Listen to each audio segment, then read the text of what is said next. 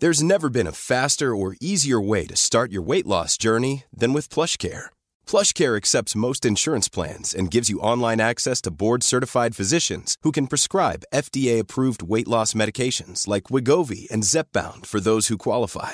Take charge of your health and speak with a board-certified physician about a weight loss plan that's right for you. Get started today at plushcare.com slash weight loss. That's plushcare.com slash weight loss. plushcare.com slash weight loss. Cuando creíamos tener todas las respuestas, cambiaron las preguntas. Bienvenidos a Sin Duda, hashtag Asesórate, un espacio donde hablaremos sobre temas de negocios en un idioma sencillo.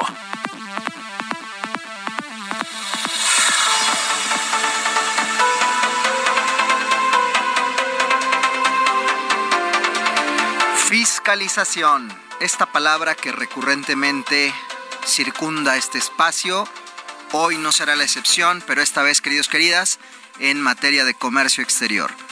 Igualmente, otro coco que andaba dando vueltas en el radar, el complemento cartaporte, ¿se acuerdan de Pedro y el Lobo?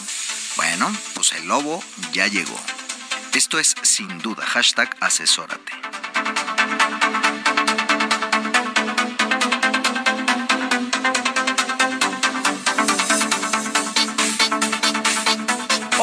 Tal? ¿Cómo les va? ¿Cómo andan? Bienvenidos y bienvenidas a este espacio titulado sin duda hashtag asesórate. Yo soy Luis Octavio Valtierra y me escuchas en el 98.5 El Heraldo Radio en la Ciudad de México, así como en toda la República Mexicana a través de las estaciones que repiten la señal de Heraldo Radio, en todo el mundo a través de heraldo.com.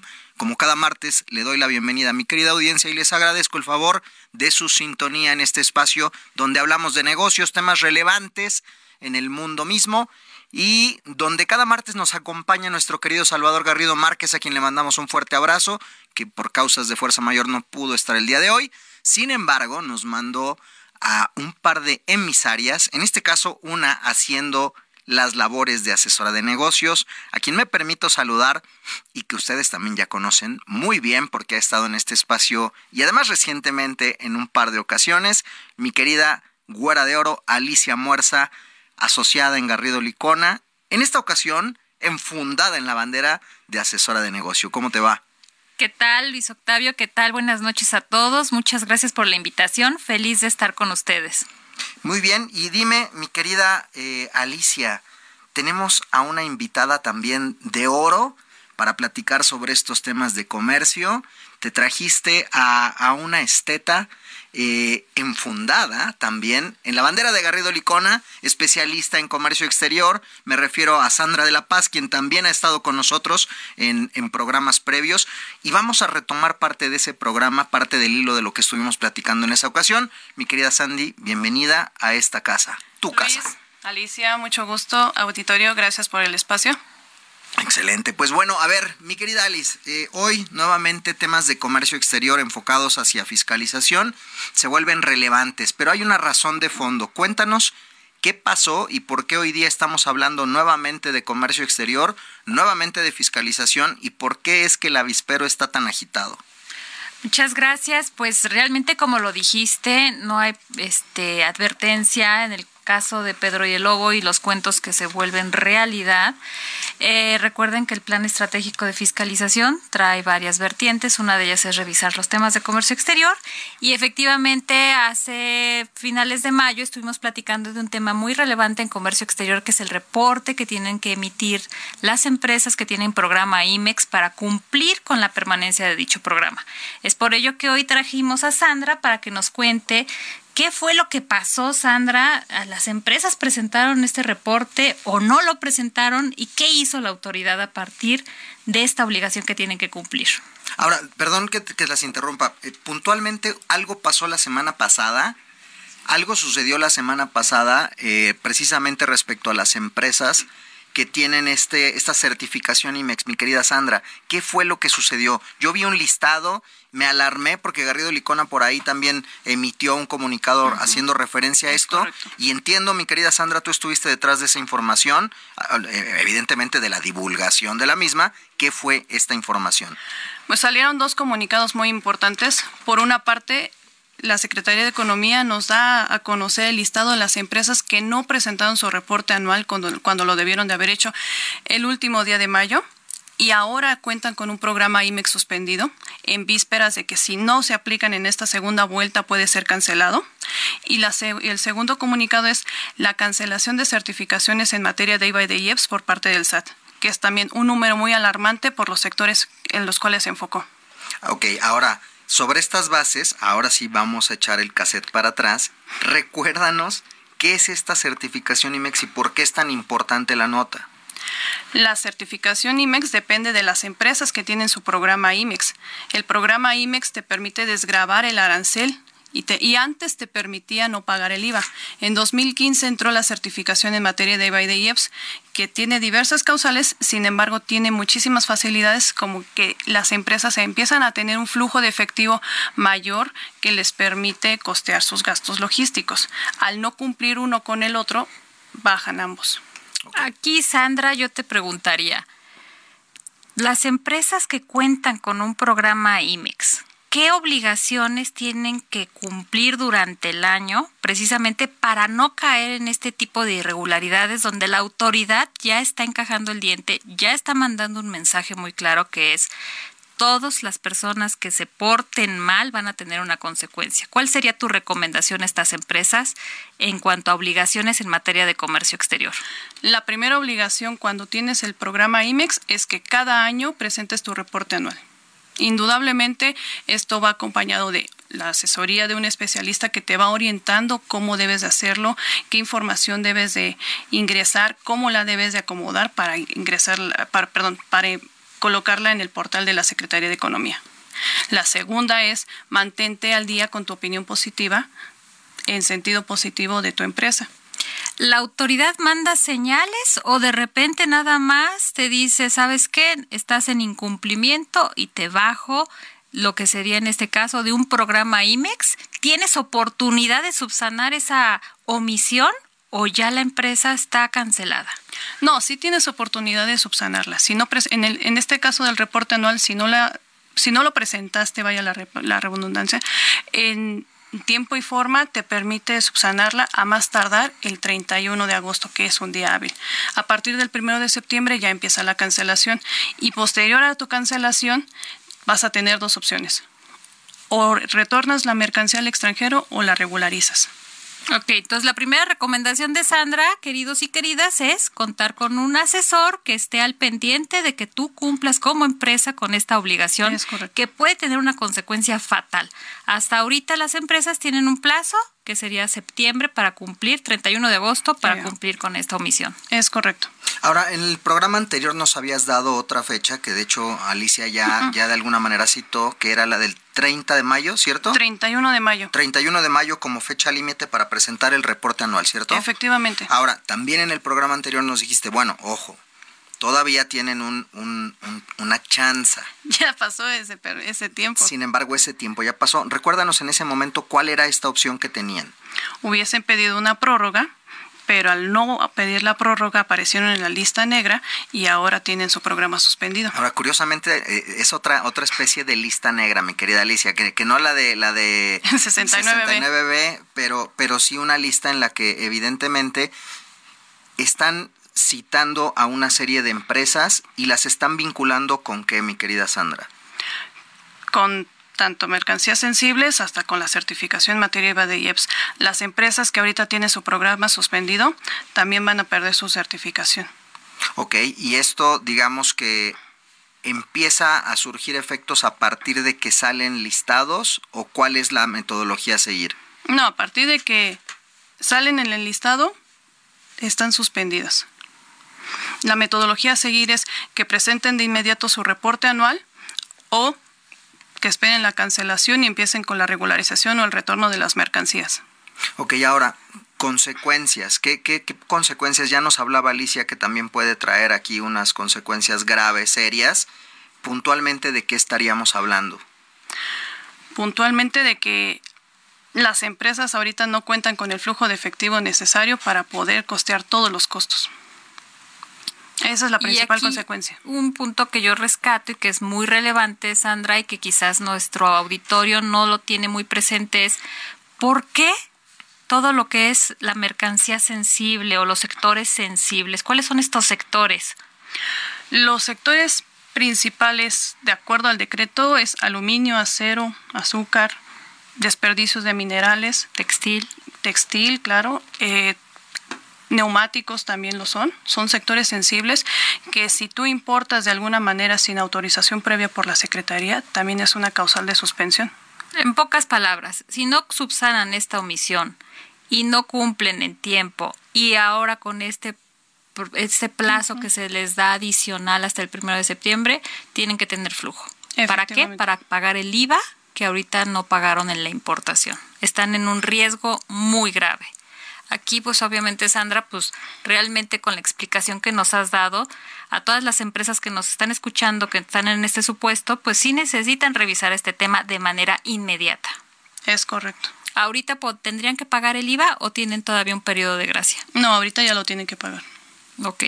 Estaban hablando justo también de, los efectos que va a tener en materia de impuestos, pero bueno, todavía tenemos un bloque por delante en el cual me gustaría que, ahondáramos en, en, tema de impuestos y regresemos a...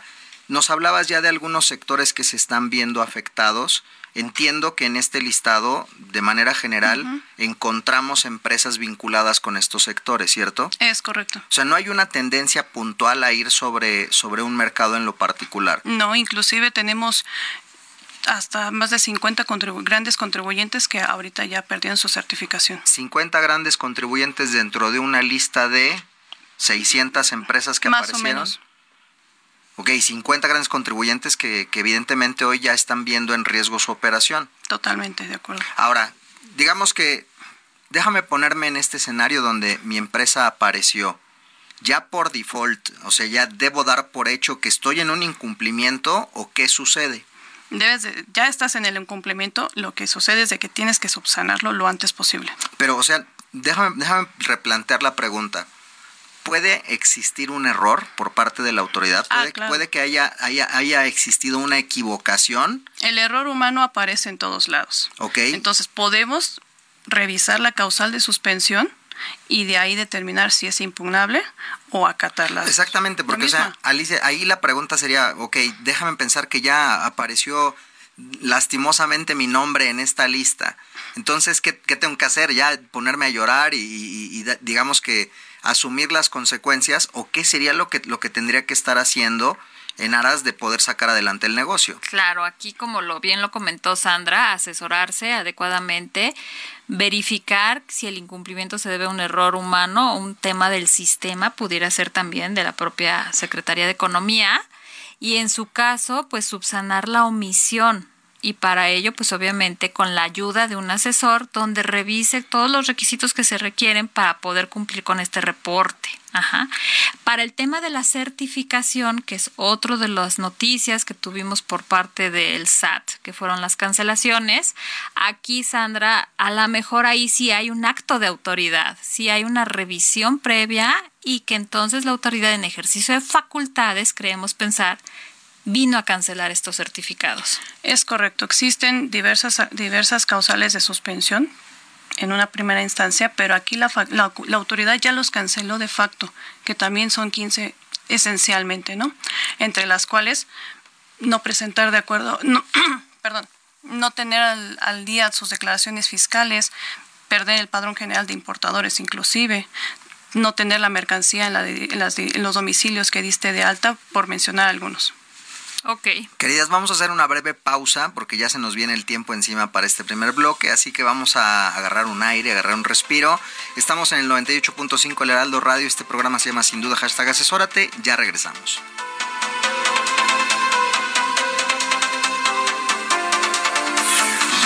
Asesórate. Asesórate. Asesórate. Asesórate. Asesórate. Asesórate. Asesórate. Asesórate. Asesórate. Asesórate. No nos cansaremos de decírtelo. Asesórate. Garrido Licona.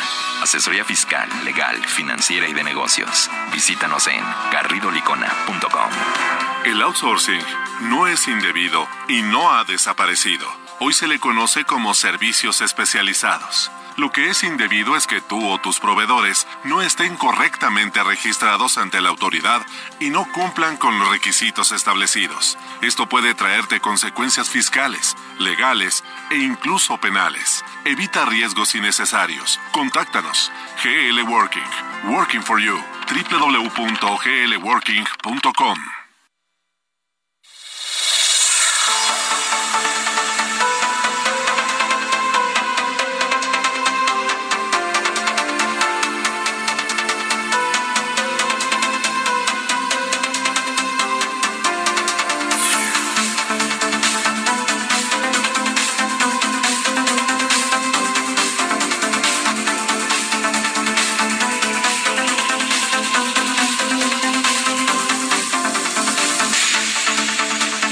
Soy Luis Octavio Valtierra y me estás escuchando por el 98.5 El Heraldo Radio en la Ciudad de México, así como en toda la República a través de las emisoras que repiten la señal de Heraldo Radio y en todo el mundo por heraldo.com. Mi querida Alicia Muerza, estábamos platicando recientemente sobre toda esta problemática vinculada con, con el certificado IMEX y las empresas que se han visto en problemadas. Eh, ya nos estuvo dando Sandra, nuestra experta en comercio exterior, Sandra de la Paz, un panorama global sobre qué tendríamos que estar haciendo ante un posible incumplimiento. Eh, tendríamos que estar atendiendo este, este aviso, bueno, más que aviso, ya esta sanción por parte de la autoridad. Y estratégicamente eh, estábamos repasando, digamos, cuáles son los puntos que deberíamos de considerar. Creo que vale la pena ahondar sobre estos puntos que tendríamos que estar o que tendrían que estar atendiendo las empresas. Así que, Sandra, si te parece bien de manera puntual, ¿cuáles son estas recomendaciones que debe de estar teniendo en cuenta la empresa para que si ya se vio afectada por esta por esta este cuestionamiento por parte de la autoridad ante su certificación IMEX y quienes no están en ese supuesto. Vamos a dividirlo en dos partes. Quienes ya se vieron afectados, por un lado, necesitan revisar primero las causales de suspensión. Volvemos al tema, el factor humano nunca sale del tema. Y eh, revisar si es impugnable o si hay que acatar la sanción. Si una vez, si ya estás acatando la sanción, tendrás un periodo para poder subsanarlas, menos de 60 días. Y si ya no la subsanaste, te vas a tener que esperar dos años para poder volver, volver a solicitar una certificación en IVA y en IEPS. Estamos hablando de que esto sucedió la semana pasada o hace dos semanas. ¿Es la semana pasada. Ok, entonces, o sea, el tiempo, digamos, estamos en buen tiempo para atender esta, esta emergencia. Es correcto. Sin embargo, hay que atenderla. De acuerdo. Ahora, si no la atendemos inmediatamente, tenemos una, una sanción ya mucho, una consecuencia mucho mayor que podría irse a, tendríamos que esperar dos años y eso en materia, eh, digamos, de negocio, ¿qué involucraría, Alicia? Fíjate, antes de empezar con estos plazos, a mí sí me gustaría un poquito que Sandra nos explicara cuál es esa diferencia o por qué nace dentro de la ley pues un programa IMEX y qué bondades tiene para poder entonces ya conocer bien bien cuáles son las bondades del certificado de IVA y de IEPS.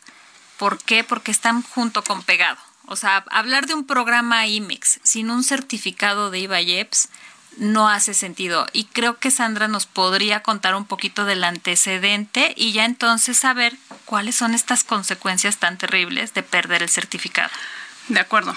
La historia nos vamos a remontar al año 2006 cuando se fusiona el programa Maquila con Pitex en un afán de poder mejorar las condiciones de las empresas maquiladoras que se instalaban en México en ese tiempo, para que no pagaran el impuesto general de importación. Ese programa y ese beneficio lo daba eh, exclusivamente la Secretaría de Economía. Y ellos también accedían a autorizar que las empresas que estuvieran bajo este programa no pagaran el, el IVA. Desafortunadamente, durante casi 10 años las empresas abusaron de eso y no cumplieron con las obligaciones. Entonces, ¿qué tipo de malas prácticas se dieron? No regresaban la mercancía al extranjero, no la regularizaban correctamente, no pagaban los impuestos. Son cuestiones nada más de forma y no de fondo. Entonces, la autoridad, al momento de ver que las empresas en casi en su 90% no cumplían, mete una certificación en 2015. Para eso hay tres modalidades, A, AA y AAA. Cada una se certifica un año, dos años o tres años para la renovación de cada una. Los beneficios ahora con las certificaciones, yo, tú no me vas a pagar el impuesto, el impuesto al valor agregado ni el impuesto especial sobre productos y servicios, pero te lo mando a un crédito fiscal. Y en el momento que no me cumplas, yo autoridad te puedo cobrar ese crédito. Ese es uno de, las, de los beneficios. Solamente es cuestión de cumplir. ¿Cómo vas a cumplir? Que tengas tu anexo 24 y 30 al día, que tengas tus obligaciones fiscales al día, que cumplas con tus pagos de cuotas sobre patronales, que la mercancía y los domicilios coincidan tanto yo como SAT que te voy a revisar con lo de que declaraste en economía. Esencialmente.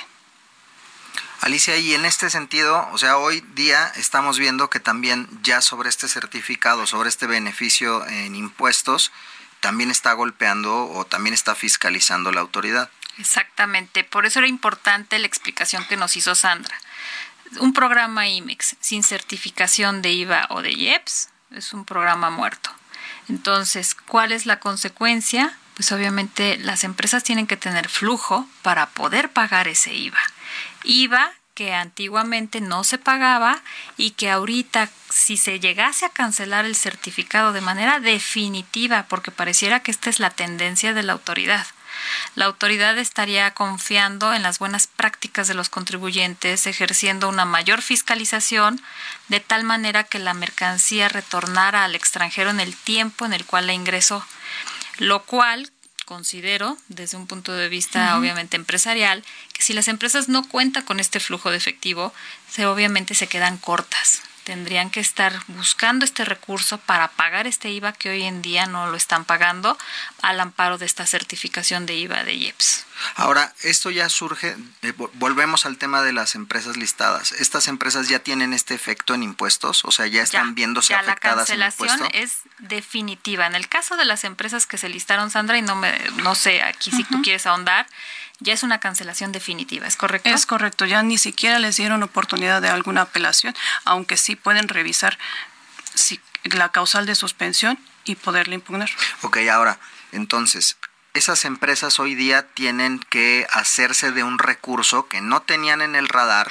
Es correcto. Porque entiendo que dentro de su operación, pues ya digamos que esa exención o este, este, este beneficio eh, lo tienes contemplado, entonces es un dinero con el que no cuentas en tu operación para poder eh, pagar estos impuestos. Hoy sí lo tienes que pagar. Entonces, de entrada tienes que hacerte de ese recurso, pero entiendo que es importante que sí lo hagas y que busques dar solución para que esto no sea algo eh, permanente, sino que puedas revertir la situación, ¿cierto? Y lo antes posible porque el tiempo sigue corriendo, el flujo de efectivo no es ni siquiera nacional.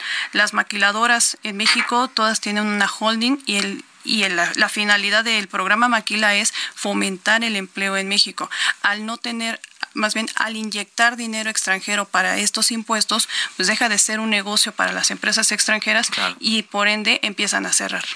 entonces estas las, las alertas ya se empiezan a hacer mucho más horizontales porque ya estamos hablando de un efecto incluso macro. Sí, es correcto. Totalmente el desempleo puede aumentar. Ok, pues vamos llegando ya casi que al, cierre de este bloque, pero me gustaría que lo, que lo vayamos despidiendo como corresponde. De manera general, mi querida Sandra de La Paz, ¿cuál es la recomendación para atender esta contingencia, tanto correctiva como preventivamente?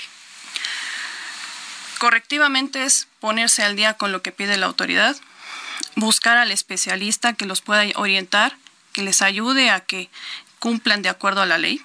Y preventivamente es atender todos los requerimientos que pide la autoridad de la mano otra vez del especialista para estar en tiempo y forma de acuerdo a lo establecido. Ahora, ¿qué tan, qué tan cambiante es, es el entorno? Es decir, eh, mencionas que hay que estar en el cumplimiento al día, o sea, es decir, esto es esto es una tarea que debo de estar llevando a cabo con qué frecuencia, con qué frecuencia debo de estar revisando mi cumplimiento, cada cuándo me recomendarías tú estar checando que todo esté en orden. El cumplimiento es diario, no es que me espere a los primeros 17 días de las declaraciones provisionales de cada mes. esto es diario, es consecutivo y es una práctica que se debe de estar implementando en las empresas nuevas y las que no lo tienen, las que no son tan nuevas también pueden realizarlo, pero es diario. Perfecto. Mi querida Alicia, mi querida, mi querida, mi querida Alicia. Queridísima Alicia. ¿Algún comentario de despedida? Me dicen aquí que ya se nos viene el tiempo encima. Alicia Muerza, Sandra de la Paz, muchísimas gracias a ambas por habernos acompañado el día de hoy. Gracias. Muchas gracias por la invitación. Vamos a hacer una breve pausa y regresamos. Esto que se llama sin duda hashtag asesórate. El mundo de los negocios no se detiene, nosotros tampoco. Regresamos a Sin Duda, hashtag asesórate después de esta pausa. Estamos de regreso en Sin Duda, hashtag asesórate, con el análisis de los temas empresariales que afectan a tu negocio.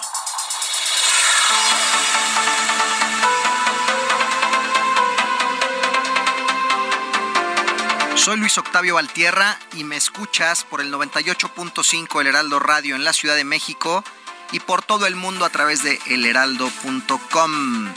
Queridas y queridos, como platicamos en la introducción del programa, este segundo tema que traemos a la mesa el día de hoy tiene que ver con eh, un ahí viene el lobo famoso que hemos venido aumentando en este espacio desde hace varios meses, me atrevería a decir años. Y hoy día cada vez se acerca, y, entiendo que la premisa de que ya se acerque el momento ya lo hemos repetido también, pero pareciera que esta vez iba a suceder. Eh, y me refiero al complemento carta-aporte famoso que hemos abordado no solamente desde, desde el punto de vista del cumplimiento, sino también hemos visto, eh, en su momento hablamos sobre un posible amparo en, en aras de tener mayor certeza sobre el cumplimiento del mismo. Y estos, estos dos precedentes nos traen al día de hoy con unos expertos para platicar sobre este tema que también han estado en esta mesa para abordarlo. Me refiero a mi querido Miguel Medina, socio en Garrido Licona, emisario de la Bella Airosa, de la gran Monterrey y el hermoso estado de Nuevo León, donde estuvimos hace poco y ya nos estarán escuchando. Mi querido Mike, ¿cómo estás? Bienvenido a Sin Duda.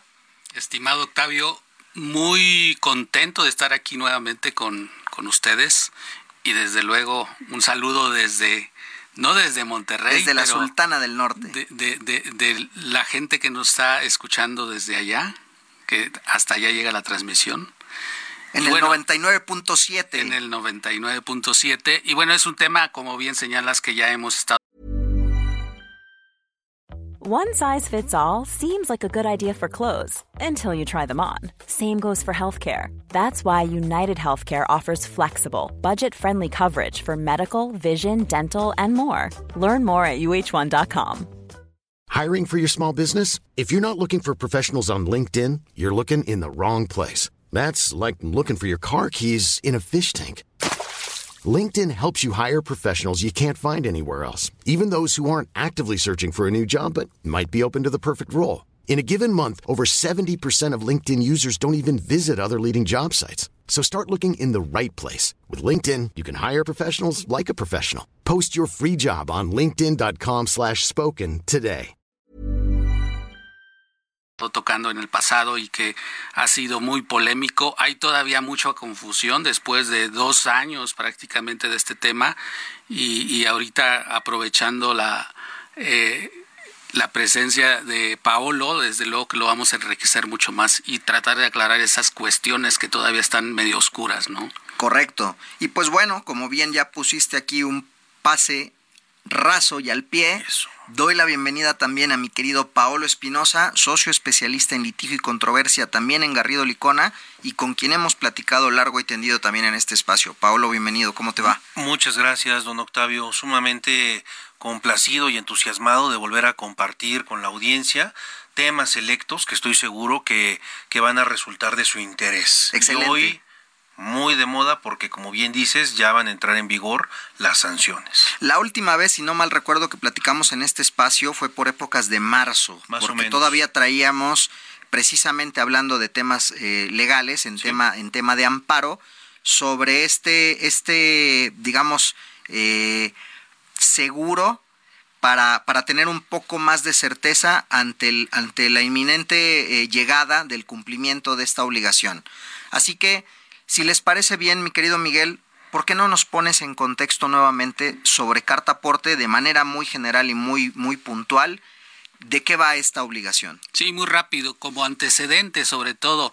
Eh, quizá haya personas que no tienen el conocimiento, les ha llegado el tema de qué es la carta aporte, ¿no? Y, sobre todo señalar que es una... Ah, es un documento que no es nuevo, es un documento que existe desde hace mucho tiempo, prácticamente desde que se inventó el comercio. Un abrazo a nuestro asesor de negocio titular, Salvador Garrido, que siempre hace esta broma y esta analogía al respecto sobre su, sus vidas pasadas y en este caso su experiencia en Central de Abasto, donde dice, bueno, yo me acuerdo de la carta Porter, era, un, papel, un papel, que los, los choferes tenían y llevaban en mano donde daban, donde daban fe de qué, mi querido Miguel del transporte de la mercancía, pero no, no solo era eso, Octavio, en ese tiempo ese papel servía como contrato entre el transportista y el dueño de la carga, pero era también la factura. De acuerdo. Sí, hacía las dos cosas. La factura evoluciona, nos lleva al mundo digital con el CFDI famoso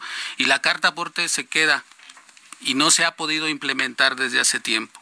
No hay cambios muy importantes en lo que hoy es el complemento carta aporte y lo que es la carta aporte en su sentido de lo que debe de cumplirse en cuanto a lo que establecen las leyes de comunicaciones y el código de comercio. Entonces ahí no hay mucho cambio, pero bueno, llevarla al mundo digital creo que ha sido el gran tema por las consecuencias que está teniendo. Y de ahí es que se ha venido pateando la obligación, ¿cierto? Así es. Porque la, la materia propiamente ha sido retadora para quienes se ven involucrados, que de manera general, ¿a quiénes involucra Cartaporte, mi querido Miguel? Mira, es el transporte básicamente dentro de territorio nacional para acreditar la, la tenencia de la mercancía, la tenencia adecuada de esa mercancía en el transportista. ¿Qué tipo de transporte puede ser transporte terrestre, aéreo, ferroviario o marítimo. De acuerdo. Había mucha confusión en ese tema incluso, ¿no? Oye, ¿cómo el tema del transporte marítimo va a cumplir con carta aporte si de pronto pues, es una nave, es una, es una nave que es internacional y que de pronto pues no tiene forma de cumplir con ese requisito. Bueno, esa parte ya se aclaró, esa parte ya les dicen, si es transporte marítimo, tú lo pones en puerto y el transportista terrestre que lo agarra es el que está obligado a emitir dicho documento, ¿no? En el caso del transporte aéreo, lo mismo ocurre.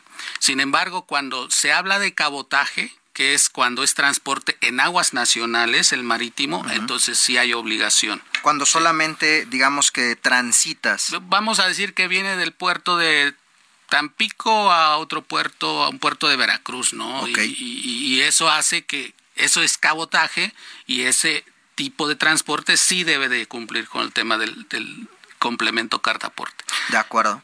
Pero en el caso del transporte terrestre, pues hay una variedad infinita de tipos distintos de operación, que es lo que han hecho todo esto complejo, ¿no? Sumamente complejo porque controlar toda esa información, ponerla en su momento, porque ahora ese complemento se tiene que generar antes de que se emita el, se inicia el viaje, pero debe de ir acompañado o incorporado a la factura fiscal que antes normalmente el transportista emitía la factura a fin de mes.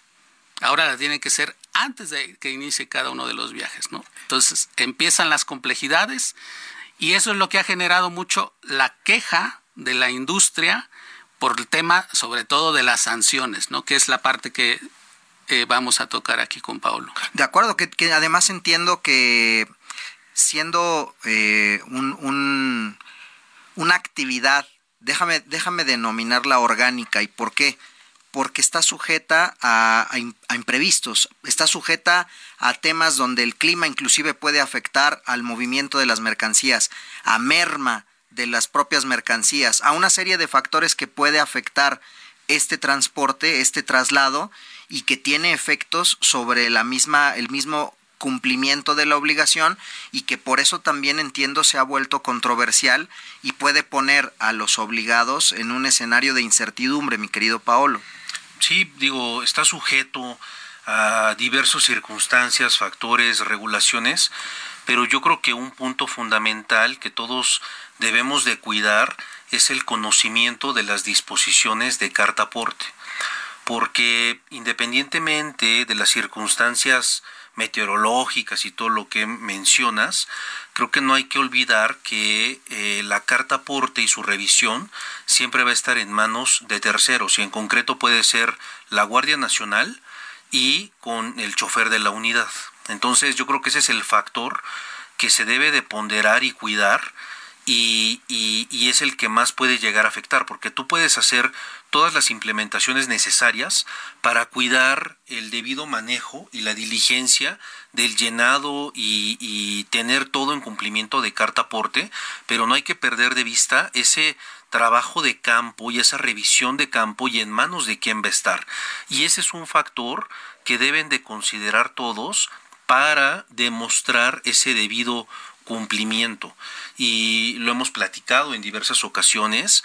Hay empresas que inclusive requieren de la capacitación de los choferes de las unidades para que sepan qué hacer, qué mostrar, cómo contestar, cómo explicar el complemento carta aporte y demostrarle a esa autoridad que puede ser Guardia Nacional que tú sí estás cumpliendo con todos estos requisitos. Pero ese factor yo creo que va a ser de los más importantes, Octavio. Y en ese sentido, eh, pensaría, y, y, corrígeme si me equivoco, la capacitación debe ser a doble vía, no solamente por parte de quien tiene que cumplir, pensaría que también de quien tiene que revisar. ¿Es así? Definitivamente, y ese es el gran tema, ¿no? Eh, ¿Realmente la Guardia Nacional está preparada para revisar este documento? ¿Conoce el contenido que debe tener? ¿Va a poder identificar y decir, a ver, transportista y operador además, esta carta aporte no tiene los datos completos o suficientes y por lo tanto, porque ese es el otro tema, implica que te voy a detener la mercancía porque presumo contrabando, ¿no? Oye, ¿va a tener los elementos y el conocimiento suficiente para poder hacer eso? ¿O lo va a hacer y el operador qué va a hacer en ese caso? ¿Qué responsabilidad tiene el operador para con el dueño de la carga? o el transportista para con el dueño de la carga. Hay corresponsabilidades en esto.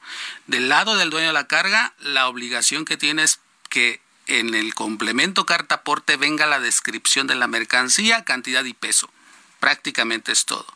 Y del lado del transportista, el resto de la información. ¿sí? Pero ¿qué pasa si el Guardia Nacional vio mal un dato y detiene la mercancía? ¿Qué va a suceder en ese momento? ¿De quién es la responsabilidad de que se haya detenido la carga cuando va a causar una afectación al dueño de la carga? Hablábamos hace rato, oye, ¿qué pasa con carga fría, no? La detienes y se descompone. Claro. Más allá de que las unidades vienen preparadas, pues precisamente parte de los requerimientos para poder transportar cadena fría es, que las unidades estén listas para ello, pero tienen también una caducidad, tienen un límite de horas sobre las cuales pueden estar en ruta. Sí, toda la industria farma, alimentos y mantener en punto de revisión una industria de cadena fría es sumamente costoso, porque cada minuto que esté pasando te cuesta más dinero el, el conservar esa cadena fría en el traslado. Y yo creo que esto lo resumimos como una primera idea en podemos hacer todo lo necesario para cumplir, pero hay factores adversos que no están en ley y que van a depender del conocimiento de terceros, el que puedas prever o no una contingencia en el tema de carta aporte. Ya nos estás dando un hilo sobre lo que vamos a estar platicando en el siguiente bloque y que tiene que ver precisamente con este este hecho de está o no está en ley, luego entonces qué lectura le tenemos que dar. Así que, si les parece bien, queridos y queridas, vamos a hacer una breve pausa, vamos a agarrar algo de aire, vamos a tomar un fresquito y regresamos a este espacio titulado sin duda hashtag asesórate que se transmite por el 98.5 El Heraldo Radio. Ya regresamos, no se nos vayan.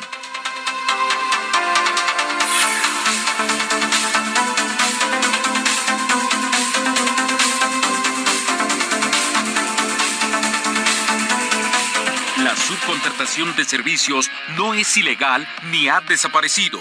Sin embargo, debemos asegurarnos de que nuestros proveedores estén debidamente registrados ante la autoridad. No hacerlo puede provocarnos problemas fiscales e incluso penales. tenemos la solución tecnológica que te permite detectar y combatir este posible riesgo. Win Business Advisory. Soluciones tecnológicas ganadoras. Piensa en ganar. www.glwinba.com. Si tu negocio necesita capital, somos tu mejor amigo. Cumpel Capital te ofrece arrendamiento, financiamiento, crédito, factoraje, movilidad y una amplia gama de soluciones a la medida. Visítanos en cumpel-mediocapital.com. Cumpel Capital. Seamos cumpels de negocios.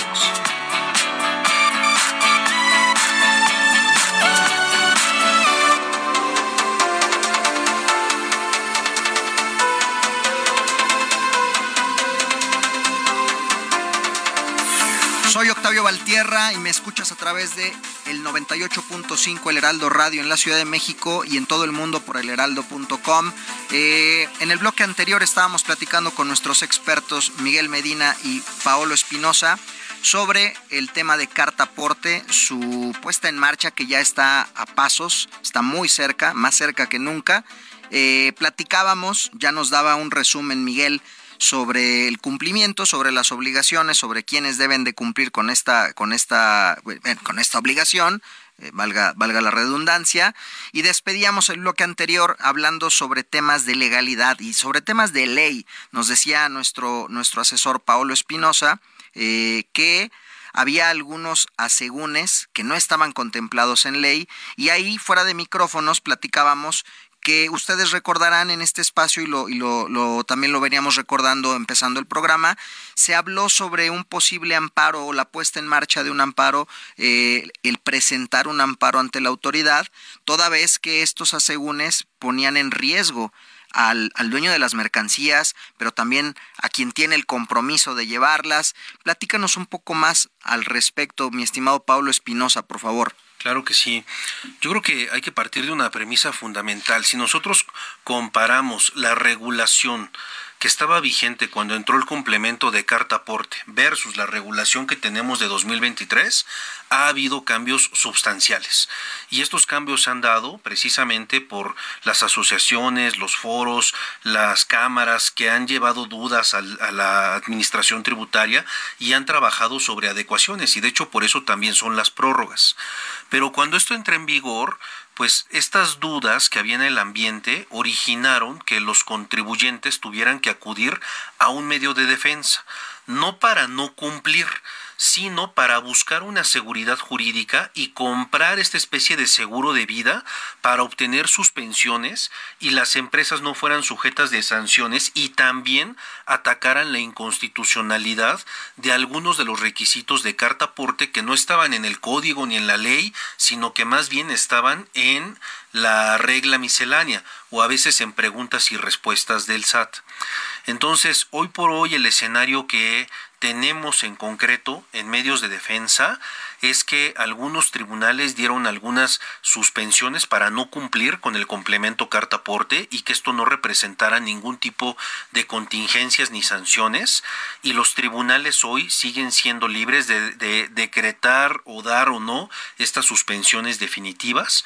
Nosotros hemos obtenido varias suspensiones definitivas y también hay una nota que estuvo circulando en medios en donde decían que la Corte ya había declarado la constitucionalidad de la carta aporte, pero yo creo que esta noticia tiene un matiz muy importante, porque lo que resolvió la Corte fue que el SAT sí podía legislar en materia mercantil, que su competencia no era únicamente la materia fiscal. Entonces lo que dijo la Corte es que esa regulación sí era constitucional, pero también la Corte lo que mencionó en una resolución reciente fue que los tribunales y los juzgados tenían libre eh, competencia y libre arbitrio para seguir decidiendo la constitucionalidad de todos los demás argumentos, ya el fondo del asunto, es decir, si la carta aporte estaba bien o mal regulada, si esto ocasionaba seguridad o inseguridad jurídica, si violaban derechos fundamentales y todas estas resoluciones se van a tener que seguir emitiendo por parte de juzgados y eventualmente llegarán a la Corte para que la Corte dictamine si es constitucional o no la carta aporte.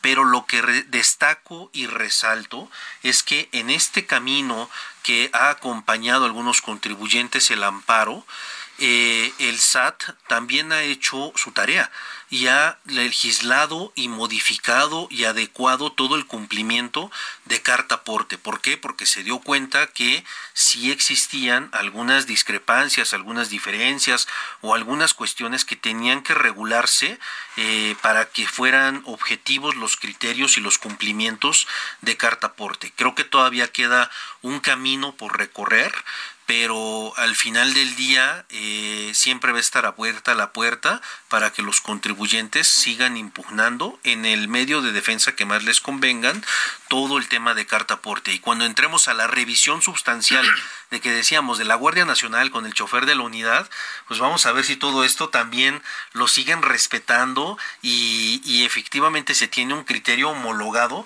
para dar criterios objetivos en determinación de sanciones y revisiones de carta aporte. Eso va a ser bien importante. Y como bien señalaste hace, hace un momento, lo importante no es que te ampares para no cumplir, sino para protegerte. ¿Por qué? Porque puede haber muchas arbitrariedades en todo este proceso, sin duda alguna. Entonces, hay que cumplir, hay que cumplir correctamente y aquello que de pronto se pueda generar porque no está bajo nuestro control, pues hay que estar protegido, ¿no? Sí, por Y hay que tener, por eso el, el amparo se ha promovido más que del lado del transportista, del lado del dueño de la carga. Es donde más les afecta, oye, se detiene mi mercancía, me la confiscan y el afectado soy yo. Entonces, esa, esa parte también es algo que hay que atender desde la parte tecnológica, Octavio. ¿Por qué? Porque hoy uno de los problemas que tienen las empresas, sobre todo las empresas que tienen mucha, mucha carga que mover y tienen muchos transportistas a su servicio, no cuentan con la tecnología necesaria para poder estarle dando esa, esa información al transportista, para asegurarse que esa información que le dan al transportista realmente la incorpora al, al complemento cartaporte y el transportista viaja con un complemento correctamente eh, llenado, ¿no? Está, está bien eh, cubierto todos los puntos. Hay tecnología que se utiliza para esos propósitos, precisamente, en donde el sistema o las plataformas permiten tomar la, la, información del transportista, tomar la información del dueño de la carga y generar el complemento o verificar que los campos se hayan llenado correctamente. Entonces, esa es la otra parte con lo que se puede complementar la parte del amparo, sin duda alguna. Es muchísima, muchísima materia, bueno, mucha, mucha tela de dónde, de dónde cortar, porque bueno, regresando a lo que nos decías, Paolo, eh, entiendo que, que la parte del recurso ya caducó, ¿cierto? Cierto. Una, eh, digamos que van por, por etapas, pero, pero en principio ya los que presentaron su demanda ya y, probablemente se abra una nueva oportunidad en el mes de agosto. Ok, que, entiendo ya va más vinculado con temas de, la... Exactamente. Ahora, este, este otro comentario que nos haces, Miguel, donde nos hablas ya de, las, de la, la manera en cómo hacer frente correctamente a esta obligación eh, y, tocas el tema de las tecnologías. Estas tecnologías están al alcance, o sea, son, son tecnologías eh, que, que, digamos, tienen un costo alto, tienen un rango medio, hay competencia, ¿qué está pasando ahí? Y sin duda hay para todo. Si es un hombre camión, hay software para hombre camión. Si es una empresa más grande, hay software para ese tipo de empresas. Pero en el caso de los las empresas, como decía hace un momento, con grandes volúmenes de carga, sí necesitas un software especial, desde luego, porque imagínate que tienes 100 transportistas y hay empresas que tienen mucho más que esa cantidad de transportistas que les dan servicio, controlar con distintos sistemas que generen correctamente el complemento cartaporte. Necesitas una plataforma muy robusta para controlar eso. ¿Qué pasa por el otro lado? Muchos de esos servicios las empresas no se lo dan al transportista directamente, se lo dan al intermediario u operador logístico. Esas empresas también necesitan llevar el control porque tienen la responsabilidad de los dos lados. Son responsables ante el transportista y ante el dueño de la carga. Plataformas tecnológicas robustas sí se requieren también para esos propósitos. Ok, y regreso entonces al tema de lo que hablabas, Paulo. Eh, mencionaste agosto y eso me remite a fechas.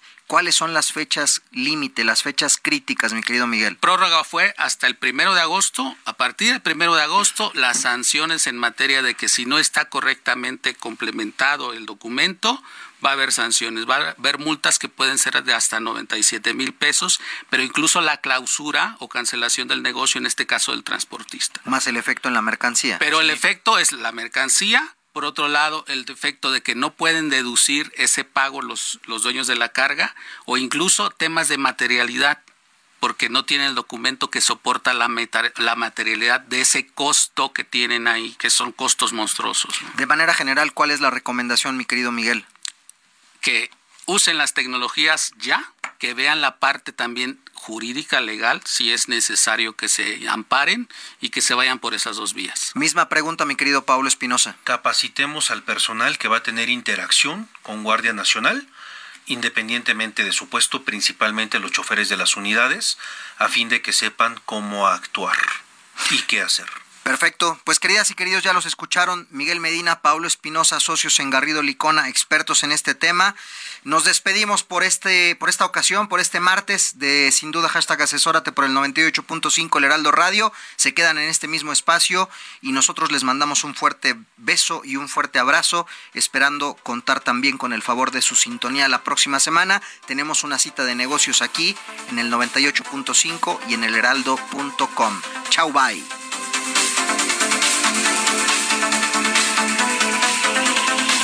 Una cita la próxima semana en Sin Duda Hashtag Asesórate para analizar más temas que impactan a nuestras empresas. El mundo de los negocios no descansa. Sin duda Hashtag Asesórate tampoco.